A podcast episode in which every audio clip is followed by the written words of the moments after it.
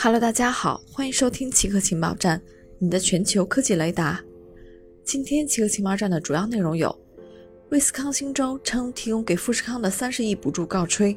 中国全面开建国家地震预警工程；威斯康星州称提供给富士康的三十亿补助告吹；二零一七年，红海富士康与美国威斯康星州达成协议，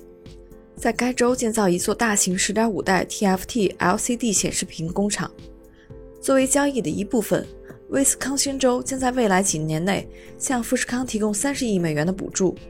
本周，威斯康星州以未能履行交易为由，拒绝发放第一轮的补助。根据协议，到二零一九年底，富士康的这座工厂至少要雇佣五百二十名全职员工，才有资格获得首批补助。富士康声称，他雇佣了五百五十人，但威斯康星州发现其中只有二百八十一人符合要求。根据协议，富士康到二零一九年底需要向该项目投入三十三亿美金，但他至今只投入了三亿美金。富士康预计在该项目上投入一百亿美金，雇佣一点三万名员工。威斯康星州称，富士康距离这些目标遥遥无期，但他强调愿意就新的援助计划展开谈判。中国全面开建国家地震预警工程，中国地震局透露。国家地震烈度速报与预警工程已全面展开建设，国家台网处理中心和各省级处理中心正有序建设，地震预警信息发布终端迅速增多，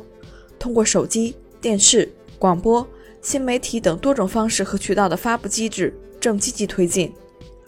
工程拟利用五年左右时间，在华北、南北地震带、东南沿海、新疆天山中段及西藏拉萨等重点区域建设。根据破坏性大震发生的不同情况，在重点区域震后五到十秒，具备原地报警、灾害性地震预警、警戒性地震预警和远震大震预警能力。以上就是今天奇客情报站的所有内容，谢谢您的收听。